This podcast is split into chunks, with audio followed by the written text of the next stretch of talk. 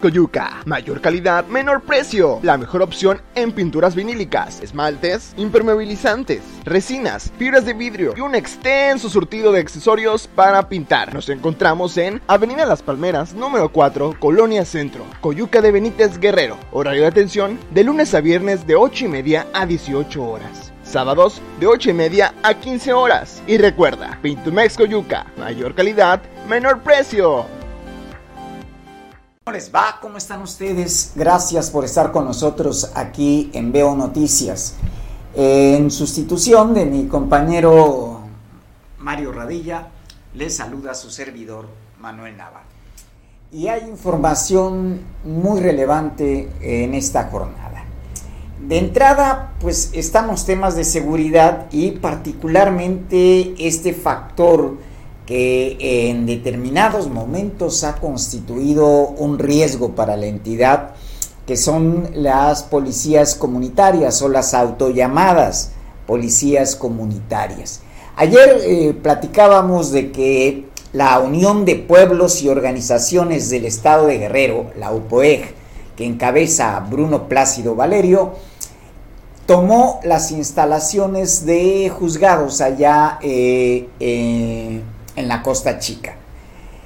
Y horas después, horas después, la Fiscalía General del Estado informó que se habían reactivado las denuncias contra Bruno Plácido.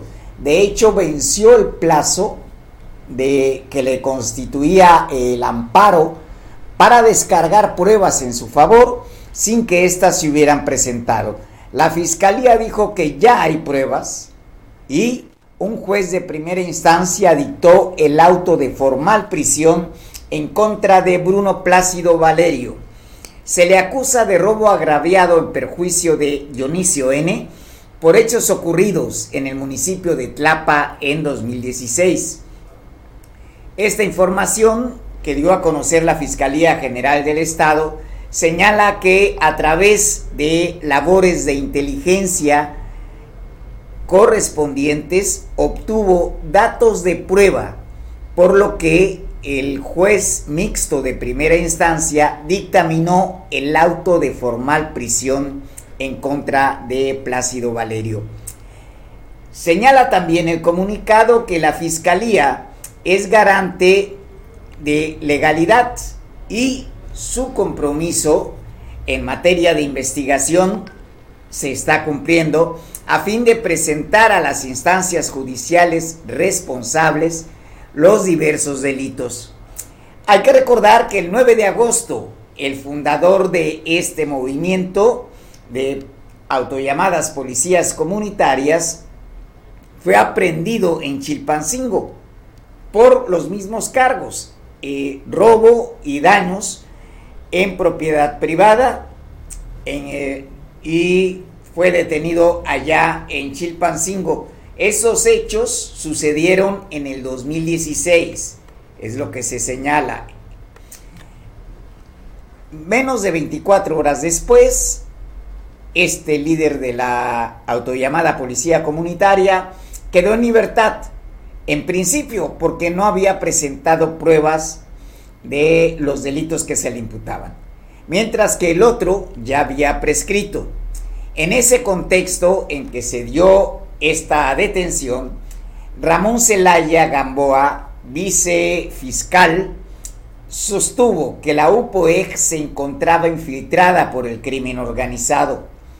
Previamente el propio funcionario denunció que había sido objeto de agresiones junto con elementos de la fiscalía por eh, este tipo de guardias civiles. El propio Félix Salgado Macedonio, padre de la actual gobernadora, se pronunció a favor de la liberación de Plácido Valerio, pues aseguró que éste se encontraba y eh, el estado que debía guardar eh, se encontraba enfermo y el estado que debía ah, guardar es eh, el que debe respetarse como parte de sus derechos humanos. Bueno, esa es una parte. Lo otro es que, de acuerdo con información que procede de Iguala, los tlacos, que es otro de estos grupos eh, delictivos, en distintas tortillerías de esa cabecera municipal colocaron cartulinas con una nueva lista de precios. La acción, igual a la realizada el 11 de octubre del año pasado, que impusieron bajo amenaza a los empresarios bajar el precio de la tortilla de 26 a 23 pesos y el de la masa de 15 a 12 pesos. Este martes fue realizada una medida igual, lo que provocó que algunos negocios no abrieran por temor a las represalias. En fotografías que fueron difundidas en redes sociales, en las fachadas de distintas tortillerías de la ciudad de Iguala se observan las cartulinas con el nuevo precio impuesto a los empresarios de molinos y tortillerías que se dispusieron a partir del el 15 de agosto. Por apoyo a las familias igualtecas, es lo que dice el mensaje de, atribuido a este grupo de los lacos, el precio del kilogramo de tortillas deberá bajar de 23 a 21 pesos. El de la masa tendrá que venderse en 12 pesos y a los taqueros se le deberán vender la tortilla en 19 pesos. Pues esa es la situación. Bueno, ya, ya hablaremos un poco más adelante de esto. Y por el otro lado, considerando los hechos que ocurrieron durante la semana pasada aquí en, eh, en el norte del país, y los que probablemente, y subrayamos es probable que también ocurran en Guerrero, al menos los bloqueos sí han desquiciado ciudades de la entidad y sí representan un riesgo. Bueno, bajo ese contexto y en medio de la crisis de inseguridad, el general brigadier Andrés Ramírez Xochicali, experto en terrorismo y guerra, tomó protesta como nuevo comisario de la Guardia Nacional aquí en el estado de Guerrero. El currículum del el mando militar es eh, que incluye un curso de guerra y ha ocupado el cargo como segundo vocal del Consejo Ordinario de Guerra Permanente. Ramírez Xochicali tiene el rango de brigadier, es originario de Puebla y viene de cumplir trabajos en Michoacán, que también ha sido incendiada esa entidad. El evento protocolario de cambio de mando se realizó en la explanada del cuartel de la Guardia Nacional, ubicado sobre la carretera México-Acapulco antes del poblado de Petaquillas. Como representante del Poder Ejecutivo acudió Ludwig Marcial Reynoso Núñez, que es titular de la Secretaría General de Gobierno en el Estado. Llega Guerrero en sustitución de Marcos Burgo Legorreta, quien también había asumido el cargo el pasado 27 de abril.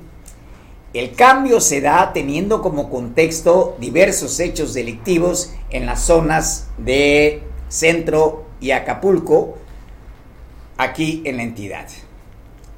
Pues eh, derivado de esto, derivado de esto también, eh, el gobierno de los Estados Unidos ha reiterado un comunicado oficial, junto con el de Canadá. Canadá también emite un comunicado evitando viajar o hacer viajes no esenciales a Chihuahua, Colima, Coahuila, Durango, Guerrero y Guanajuato debido a los altos índices de actividades delictivas.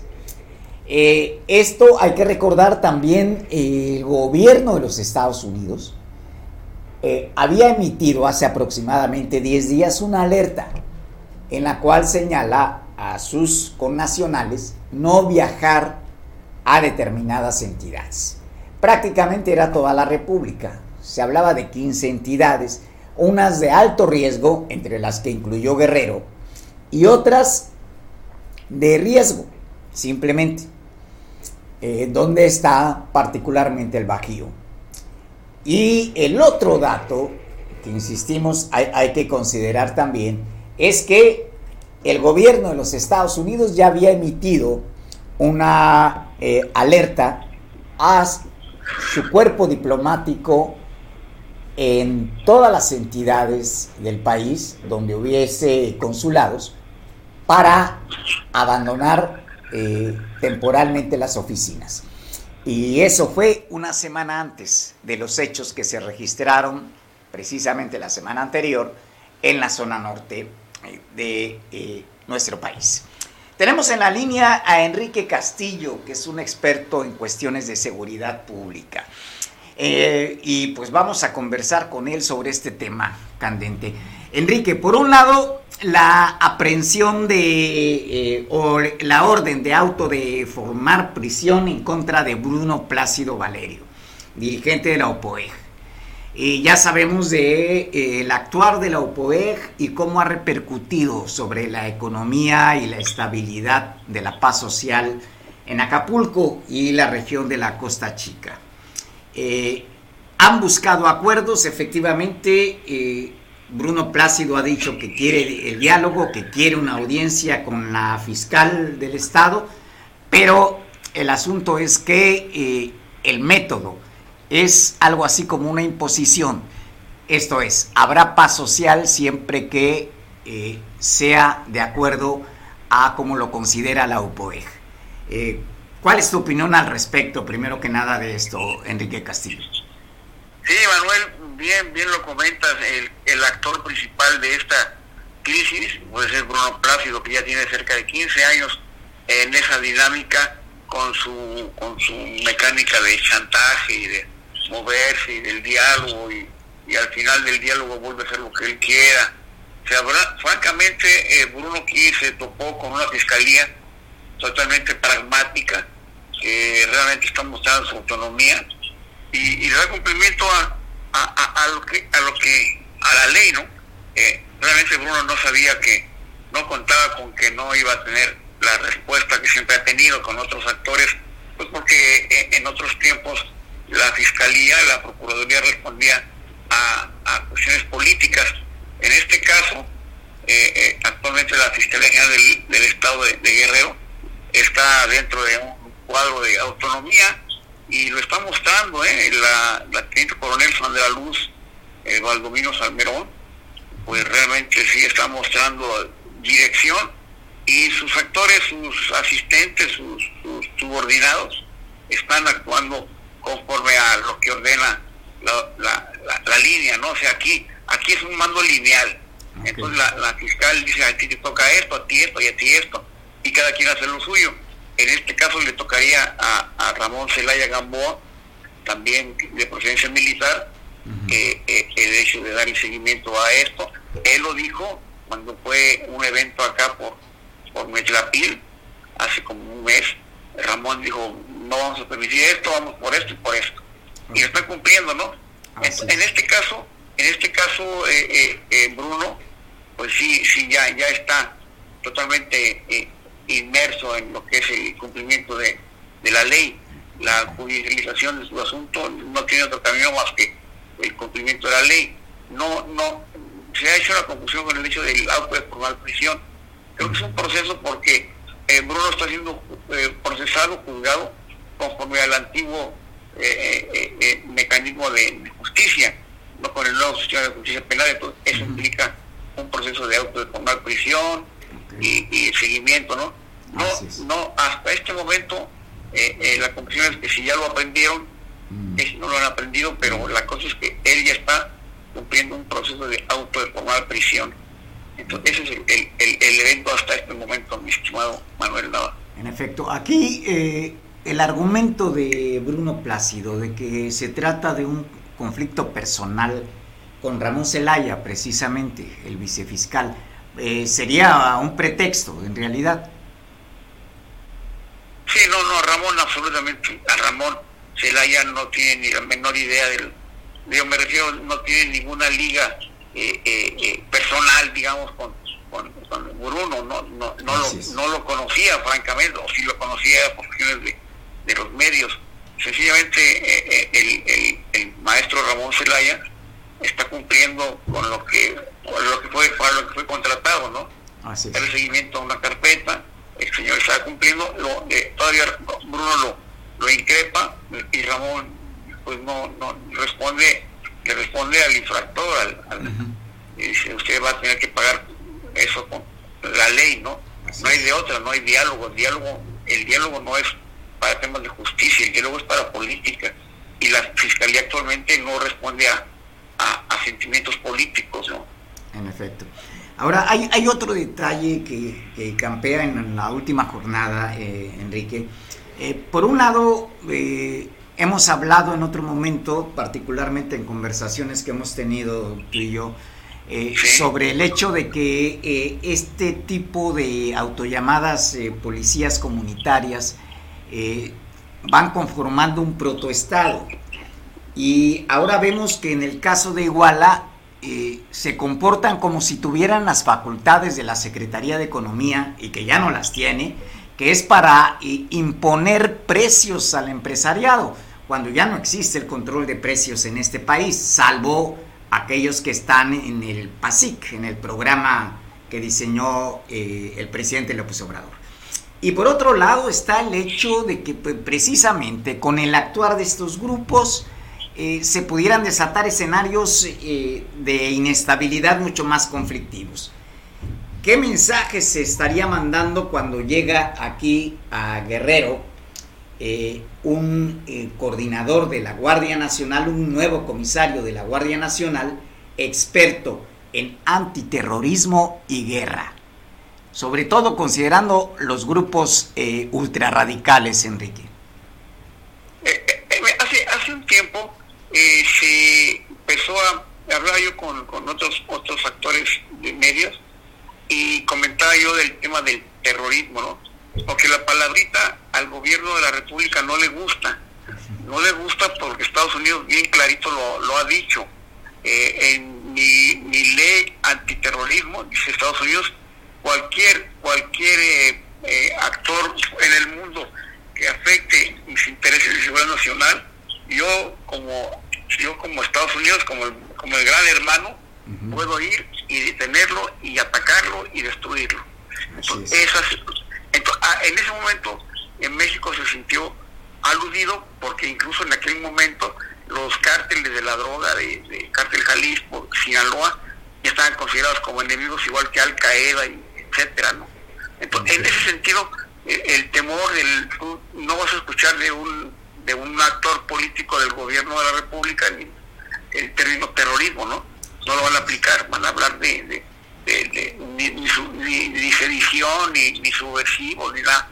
Entonces, en este caso, eh, eh, el actual, el ya nuevo coordinador, dentro de su carrera militar, pues ellos vienen del ejército, general brigadier, diplomado Estado Mayor, dentro de su carrera él tomó esta serie de, capacitaciones, no precisamente para actuar como seguridad pública, sino él, va en una carrera militar.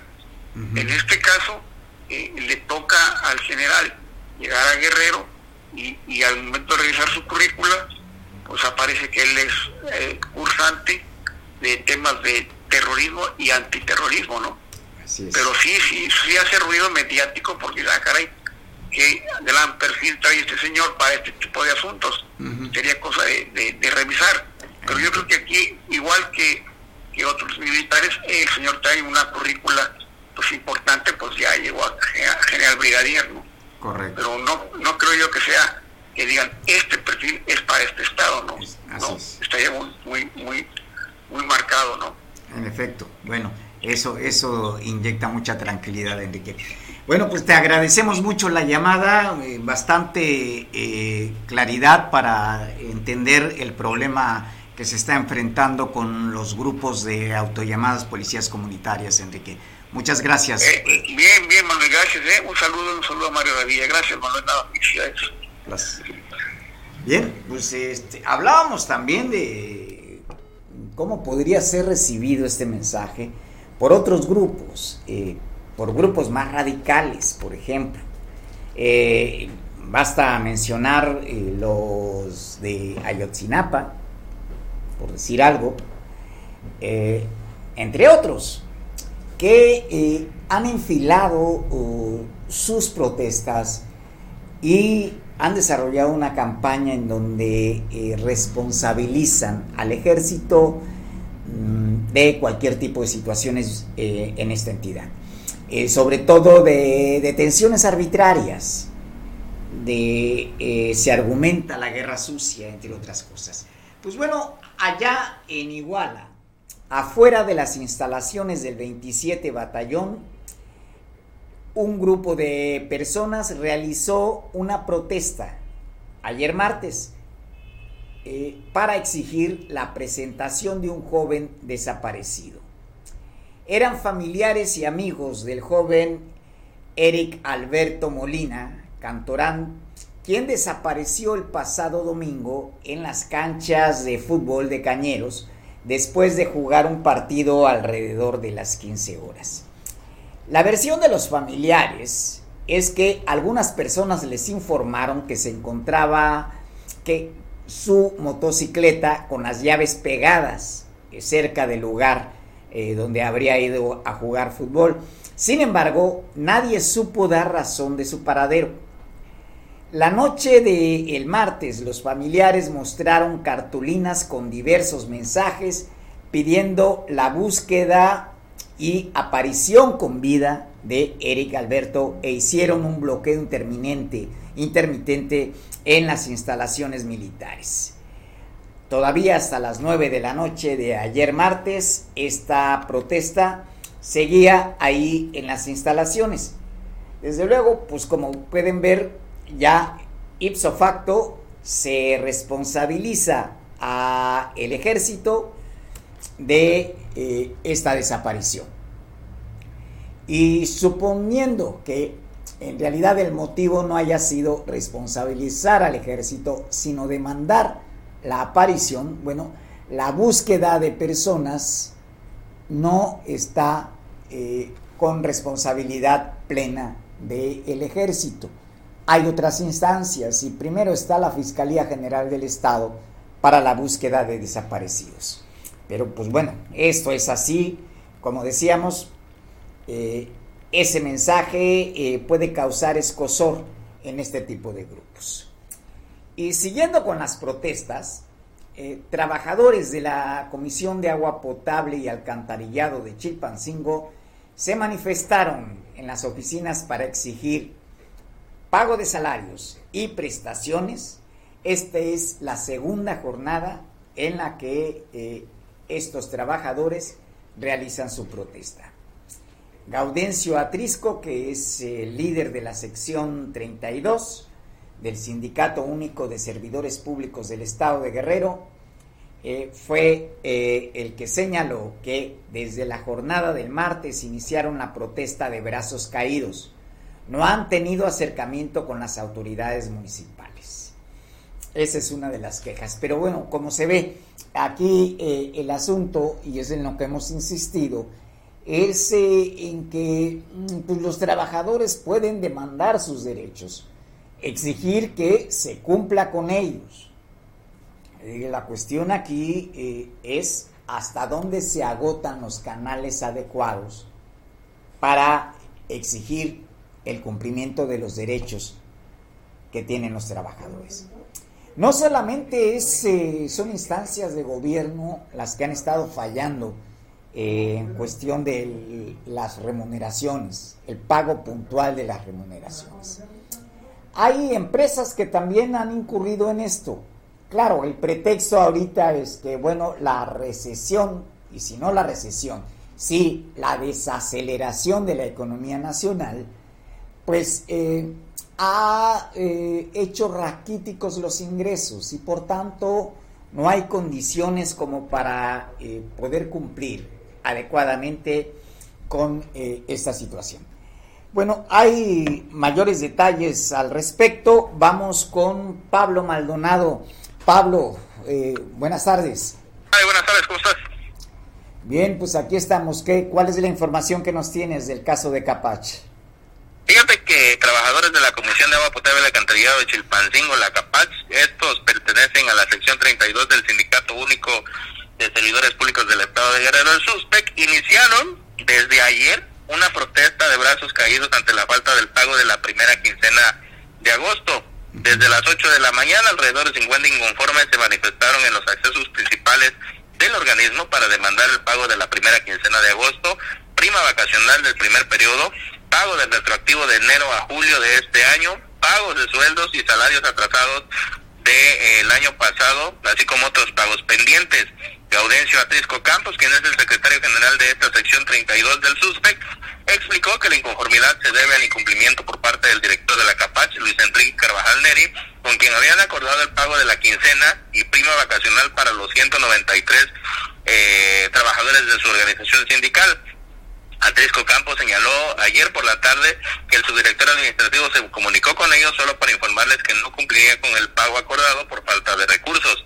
Reveló que el monto del adeudo asciende a casi 11 millones de pesos para los trabajadores que conforman la sección sindical que representa.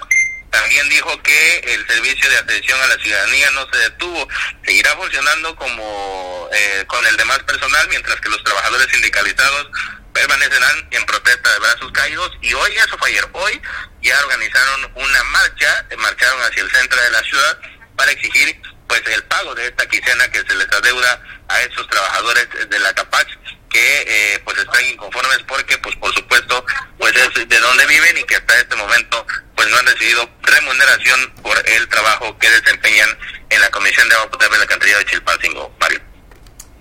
Pues eh, muy bien, muchas gracias eh, Pablo. Pues en efecto ellos tienen eh, que reclamar su derecho y de acuerdo a la Constitución todo trabajo este, debe ser remunerado. Y pues este, están en su derecho, pues lamentablemente pues van a tener que recurrir a, a otros recursos para exigir el cumplimiento de sus remuneraciones. Gracias Pablo. Bien, pues eh, hay otros eh, elementos donde nos hablan de que eh, se está cumpliendo con actividades fundamentales. la gobernadora Evelyn Salgado, junto con Clara Luz Flores Carrales, que es la secretaria ejecutiva del Sistema Nacional de Seguridad Pública, efectuó una entrega de equipo y suministro de materiales a las diversas áreas del registro público vehicular, el Centro Estatal de Prevención del Delito, entre otras. La inversión se estima en aproximadamente 19 millones de pesos y son para fortalecer eh, el proceso de construcción de paz en Guerrero. Vamos a ver eh, este video de las actividades de la gobernadora Evelyn Salgado. Podemos asegurar que estos recursos que son críticos para nosotros pues se están destinando a objetivos y acciones prioritarias que sin duda inciden en la construcción de paz. Hoy, con transparencia y honestidad, se están fortaleciendo áreas fundamentales en Guerrero. El fortalecimiento del Repube, que recibe material, más de 5 millones de pesos, y que nos va a ayudar a combatir el robo de vehículos y también con el fortalecimiento del Centro Estatal de Evaluación y Confianza, que recibió insumos por casi 9 millones de pesos, pues haciendo pequeñas transformaciones desde los diferentes espacios, desde las diferentes eh, dependencias y trincheras, vamos a lograr la transformación del Estado y la transformación de México. Bueno, pues continuamos con la información. Pues no solamente eh, se da respuesta a eh, cuestiones de seguridad pública, también eh, está el hecho de los pescadores de Barra Vieja. Y para ello vamos a hablar con Eric Robles, ya que Julieta Fernández de Añorbe estuvo precisamente reunida con ellos. adelante, Eric. Hola Manuel, ¿cómo estás? Buenas tardes, buenas tardes al auditorio de Veo Noticias. Así es como tú lo comentas hace un momento, por la mañana, casi el mediodía, la diputada Julieta Fernández Márquez se reunió, encabezó eh, esta conferencia de prensa con diferentes cooperativas de la zona de Amante, eh, precisamente de la laguna de Tres Palos. Ellos ya un grito a un grito de desesperación porque la laguna de Tres Palos está a punto de convertirse en la fosa séptica más grande de Latinoamérica, hacen, hacen un llamado a la Secretaría de Comunicaciones y Transportes de un posible ecocidio por vertir escombros en el puente de Barra Vieja. Esto es que señalan que se están eh, construyeron un nuevo un nuevo puente, pero el pasado desafortunadamente los escombros los están vertiendo a la laguna. Eso está llegando a una a un nivel el máximo donde ya se tiene a esta a estas alturas se tiene que abrir la barra precisamente. Ellos señalaron que si la barra no se abre serán afectados ya que además del problema que tienen con el puente no cuentan ya con con programa. La conferencia, como comentaba, estuvo encabezada por la diputada local Julieta Fernández. Destacó que el problema es grande y que genera un ecocidio, el cual está dejando a los pescadores sin trabajo. Los representantes de, de estas cooperativas señalaron que son aproximadamente 600 familias las que se podrían ver afectadas, Manuel, si no se le pone atención a este posible ecocidio o el ecocidio que se realiza en la laguna eh, allá, la laguna en la zona Diamante. Pues en, efecto, la verdad es que es, un grave problema y particularmente que viene ahora el periodo eh, donde las lluvias son más intensas, se presentan los fenómenos hidrometeorológicos como huracanes y eh, se puede dar el caso de nuevas inundaciones como ocurrió en el pasado si eh, la, barra permanece en las condiciones actuales. Y junto a eso la contaminación que tiene eh, la laguna de Tres Palos, como bien comentaron Enrique, Eric, perdón. Así ellos comentaban que además de lo que ecocidio puede ocurrir un homicidio. ¿No? por las inundaciones, las inundaciones, recordemos Ingrid y Manuel, cómo esa área de, de, humedales de la zona diamante, cómo se, se desafortunadamente se inundó, ellos comentaban esto, que si esto no hay una, no hay una pronta solución para terminar estos trabajos, eh, esto se va a salir de control, se va, se va a inundar y van a ser muchas familias además que ahorita se quedan sin trabajo, eh, porque no hay peces, comentan, eh, también por, por la inundación puede ser un problema muy, muy fuerte.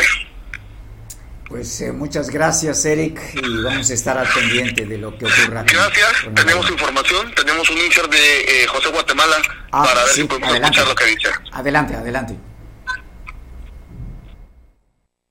Y conforme va creciendo la laguna, le van aumentando de nivel con tierra, aparte los escombros están abajo, y sabemos todos, sin ser ingenieros, que es difícil quitar todos esos escombros cuando haya una contingencia. Ya hicimos una rueda de prensa en el lugar de los hechos. Ya la prensa está enterada. Hablamos sobre eso y no vemos compromisos más que de palabra. Sí estuvo el de la SCT, un representante de la SCT ese día, estuvo Protección Civil del Gobierno del Estado, estuvo protección civil del gobierno municipal, pero nada más de palabras se comprometieron a que para el día 30 de septiembre el puente se iba a terminar. Hemos ido a checar y la verdad el puente para esa fecha no va a estar terminado. Pasan dos cosas. Si no se abre la barra, ¿qué va a pasar con el sector pesquero? Las ayudas, los programas que le daban al sector se quitaron. Si no hay peces, ¿de qué vamos a vivir? ¿De qué va a vivir el sector pesquero? No, hay, no va a haber producción si la, barra no se abre. Pero lo que, es, lo que es peor, podemos vivir sin eso. Podemos trabajar en otra situación, pero sin una contingencia que suceda lo del Paulina, lo del Manuel, vamos a perder vidas humanas. Y eso no se va a remediar con nada. Por eso le pedimos, le pedimos a los tres niveles de gobierno que pongan manos en el asunto, que pongan el, que nos atiendan, que nos vean, que también somos Acapulco, no nada más la costera es Acapulco, también la laguna de Tres Palos pertenece al municipio de Acapulco y no todos los programas que vienen se van a canalizar a la bahía de Acapulco para sanear la bahía de Acapulco. También la laguna necesita atención. ¿Qué van a hacer seis mil familias que viven de la pesca. ¿Qué van a hacer los muchachos que no alcanzaron a estudiar y que no les pudimos dar estudio? si esa laguna se termina. Si no se le pone atención, esa laguna se va a convertir en, en, la fosa séptica más grande de Latinoamérica. Y eso no lo queremos. Qué tristeza es que en otros países, en otros países hacen lagunas artificiales. Aquí la tenemos natural y la estamos echando a perder. Pues continuamos con la información y aquí en Acapulco pues hay seguimiento, hay secuelas de eh, lo que eh, se ha generado tras ese incidente, ese accidente grave, eh, un siniestro, el que se registró en la avenida escénica a consecuencia de el incendio de bueno, la explosión más que incendio, fue la explosión de una pipa que cargaba 20 mil litros de combustible y generó daños severos eh, en esa área. El coordinador de movilidad y transporte aquí en Acapulco, José Ramírez Arreguín, afirmó que el municipio seguirá expandiendo permisos de circulación a camiones pesados para eh, su tránsito por la avenida escénica. El funcionario manifestó que el municipio no está haciendo nada eh, indebido o irregular con la expedición de los permisos para la circulación de los camiones pesados como pipas por la escénica, debido a que estos están debidamente estipulados en la ley de ingresos, así como en el reglamento de tránsito. No hay algo indebido. La ley estipula, según sus palabras, que se necesita un permiso. Así lo dicen los artículos 83 y 84 del reglamento de tránsito, el cual dice que es necesario este permiso para circular en un horario de 12 de la noche a las 4 de la mañana. Señaló que la ley de ingresos también lo determina y solo se está cumpliendo con los procedimientos por parte de la comuna. Luego de la explosión de la pipa en Avenida Escénica, el próximo jueves se tendrá una reunión de trabajo con autoridades del gobierno del estado, del municipio y representantes de Pemex con la finalidad de tomar medidas sobre la circulación de las pipas para dicha vialidad. Bueno, en efecto, a ver, aquí eh, el asunto es que existe una normatividad para el tránsito por la avenida escénica de estas pipas. Uno, la recomendación de protección civil es que éstas deberán hacerlo a cielo abierto por eh, los gases que luego se emiten en el tráfico y el calor eh, mientras transitan las pipas. Pero aquí en Acapulco, que solamente tenemos tres accesos a la ciudad, eh, solo dos se podrían utilizar y uno de ellos, que sería por el lado de la cima, es altamente riesgoso. Es una carretera más transitada que la escénica con pronunciamientos eh, verticales, o sea, cimas mucho más altas que eh, la escénica y curvas también más pronunciadas que la escénica. Por tanto, no queda otra que circular por la escénica. Pero el problema no solamente es la normatividad, la cual fue negada en otro momento por la máxima autoridad del municipio, al decir que no era de su competencia. Aquí se evidencia que sí es. Hay una contradicción de la autoridad municipal. Eh, pero independientemente de eso, el hecho, el hecho es que, a pesar de la ley, a pesar de los reglamentos, si no hay seguimiento para que esos ordenamientos se cumplan, si la presencia de los agentes viales es para otro tipo de circunstancias que pueden derivar, podrían derivar en corrupción, seguirá siendo lo mismo. Y el riesgo, el riesgo lo tenemos los ciudadanos. Ese es un lado. Bueno, también aquí hay otra alerta, solamente que en este caso tiene que ver con la cuestión climática y es la Secretaría de Protección Civil de Guerrero que emitió un aviso preventivo debido al pronóstico de lluvias fuertes a muy puntuales en diversas regiones de la entidad.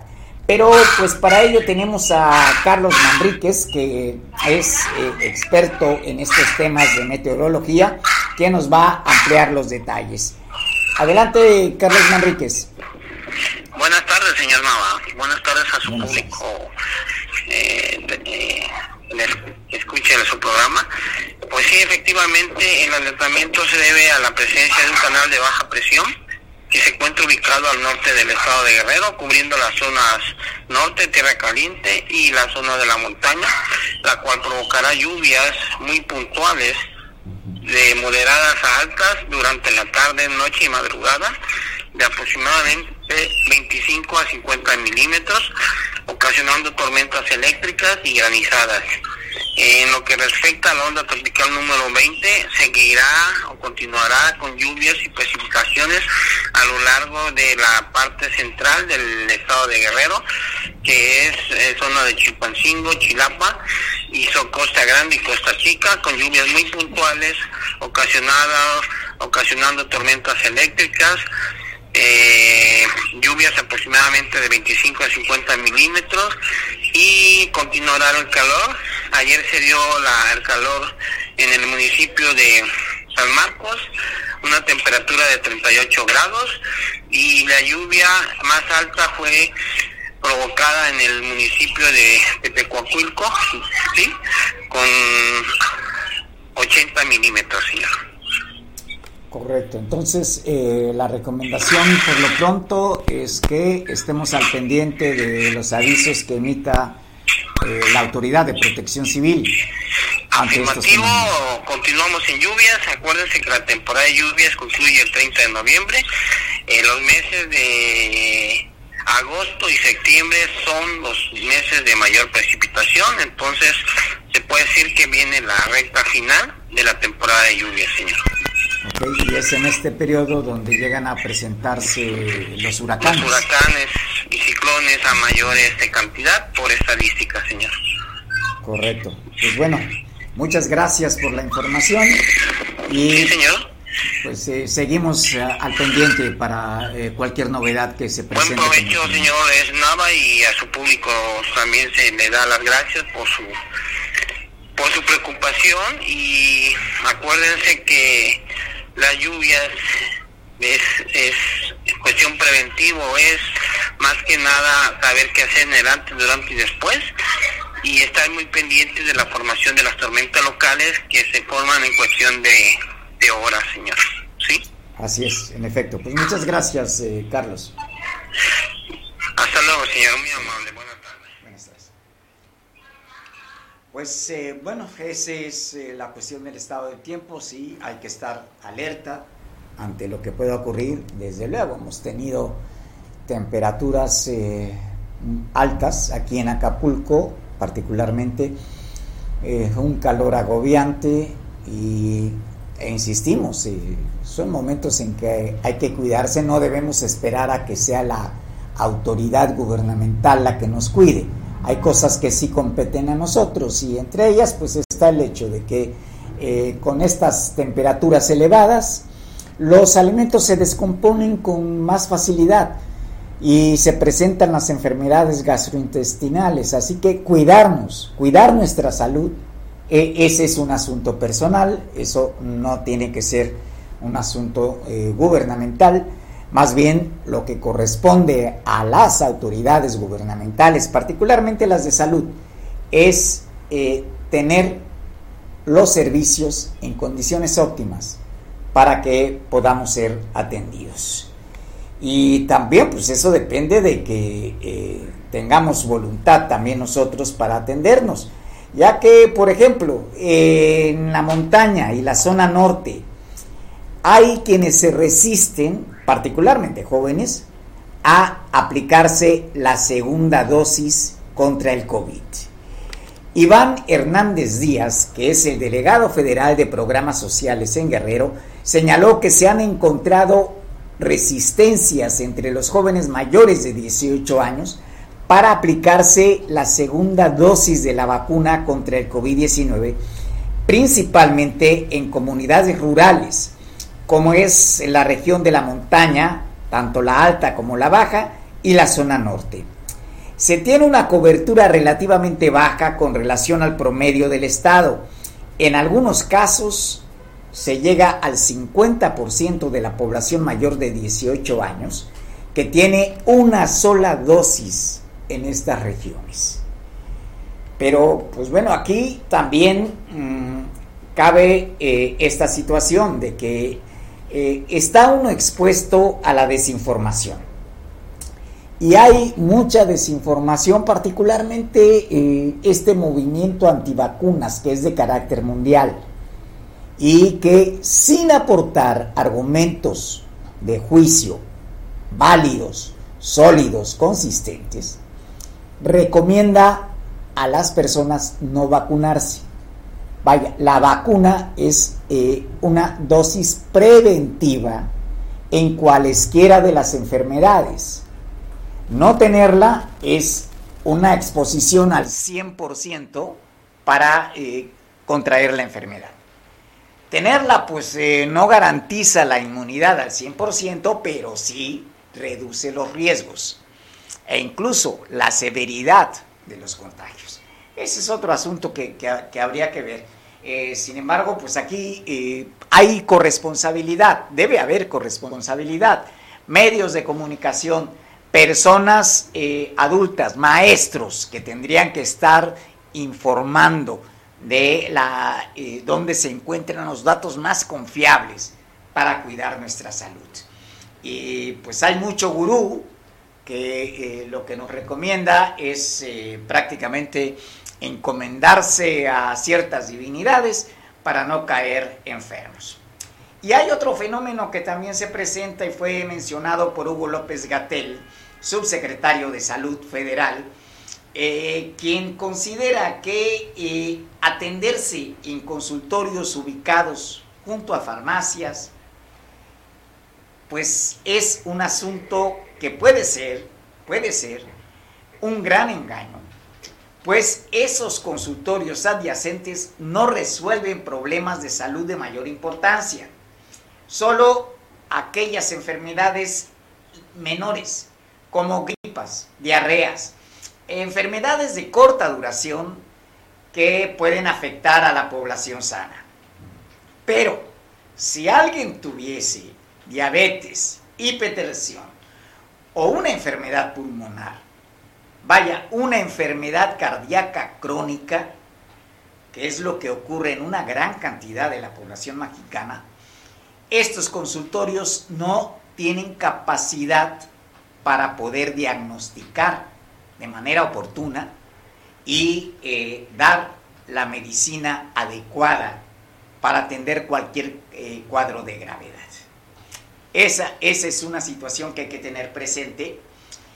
Y eh, pues eh, hay un proyecto eh, por parte de la Secretaría de Salud para fortalecer la, la, información y la atención a la ciudadanía. Bueno, recordarán que hace algunos años se ha venido pensando en la posibilidad de unificar el sistema de salud en uno solo a nivel nacional.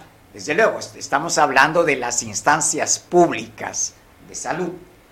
Eh, el costo, el costo que es ah, por lo menos el último que se calculó, que fue por ahí del 2014-2015, es de 1.5 del Producto Interno Bruto.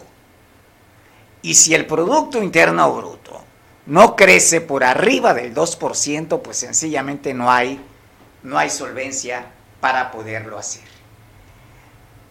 Pues ese es eh, parte del asunto que tenemos.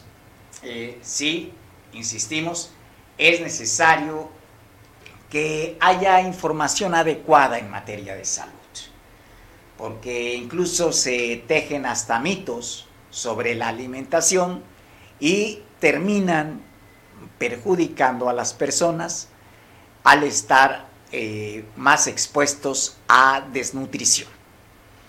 Y eh, cuando una persona está desnutrida, pues no hay capacidad ni física ni intelectual para poder desarrollar actividades. Bueno, y hablando de cuestiones eh, de capacidad intelectual, hace unas horas fue presentado por parte de la Secretaría de Educación Pública un nuevo plan, este para la educación básica. Los estudiantes de secundaria aprenderán a eh, identificar eh, algunos aspectos de la obra pública y de la actividad política de México. La propuesta del nuevo plan de estudios para la educación básica eh, por parte de la Secretaría del Ramo operará como un programa piloto en el siguiente ciclo escolar en menos de mil planteles. Pero, pues bueno, aquí está el dilema porque ya empiezan las críticas y el hecho es que eh, se señala que este nuevo plan de la Secretaría de Educación Pública en realidad lo que pretende es mm, ideologizar a los alumnos. Y bueno, está el hecho de que eh, tal vez haya sido un ejemplo, pero pues no está muy precisado por la Secretaría de Educación, eh, que los alumnos eh, tendrían que identificar qué gobierno y de qué partido impulsó obras de infraestructura. de ser así, de ser así, pues bueno, se estaría distorsionando la actividad de la educación. De lo que se trata es de identificar qué obras de infraestructura son las que requiere el país, independientemente de quién las haga. Sin infraestructura no hay condiciones para el desarrollo de la economía. Y eso, pues, independientemente de qué partido sea quien gobierne, si no reconoce que se requieren, por ejemplo, una amplia red de carreteras en buen estado para el flujo de personas, el flujo de mercancías, pues sencillamente la inmovilidad se traduce en desaceleración económica y en carestía. Esa es otra situación que eh, se tiene que ver. Eh, pero bueno, ya, ya estamos por irnos, eh, pero antes les queremos comentar que eh, allá en Chilapa eh, fue el cierre de esta, este evento mm, cultural que se denomina La Tigrada. Esta logró convocar a más de 20 municipios de las diferentes regiones del estado de Guerrero, eh, con nutridos contingentes. Recorrieron las principales calles de la cabecera municipal, la mayoría de ellos encabezados por alcaldesas y presidentes municipales, quienes atendieron la invitación eh, de Aldi Esteban Román, que es el alcalde anfitrión en esta fiesta chilapeña. Hubo bailes, danzas y coloridas representaciones de las tradiciones y costumbres de cada municipio hicieron gala en el recorrido con el que cierra de manera peculiar esta fiesta denominada La Tigrada de Chilapa, en el marco de los festejos del honor a la Virgen de la Asunción, que es la santa patrona del municipio. Desde luego también participan clubes de danza eh, de los que eh, operan en Chilapa, personal del ayuntamiento. Eh, se pueden apreciar, como también ocurre, por ejemplo, eh, en el caso de eh, la festividad del pendón en Chilpancingo, donde niños y jóvenes de todas las edades, además de adultos y personas de la tercera edad, se vuelcan en alegría en las aceras de las calles para observar el desfile de los danzantes. todos ellos portando, vistiendo trajes regionales. Y pues es una tradición que, eh, vale decir, arraiga la identidad que como guerrerenses tenemos. Eh, con esto de la tigrada. Bueno, eh, en realidad, hay que decir, este tigre en realidad es un jaguar. es un jaguar. Sin embargo, pues bueno, es un felino, al fin y al cabo, y está más ligado a la imagen del tigre. De hecho, también eh, en los eh, pueblos originarios, el guerrero más destacado era investido como caballero jaguar. Y pues fue Diego Rivera quien diseñó el escudo de guerrero y ahí se incluye la imagen del jaguar. Hay que decir también que aquí eh, el actual gobierno, eh, en su imagología, tiene el rostro del jaguar eh, simulado por un árbol de la vida. Factores que nos identifican mucho con la identidad de Guerrero. Muchas gracias por haber estado con nosotros. su servidor Manuel Nava le saluda. Mi compañero Mario Radilla ya estará presente a partir de mañana y les invitamos a que permanezcan con su preferencia de informarse en Veo Noticias. Hasta entonces, muchísimas gracias.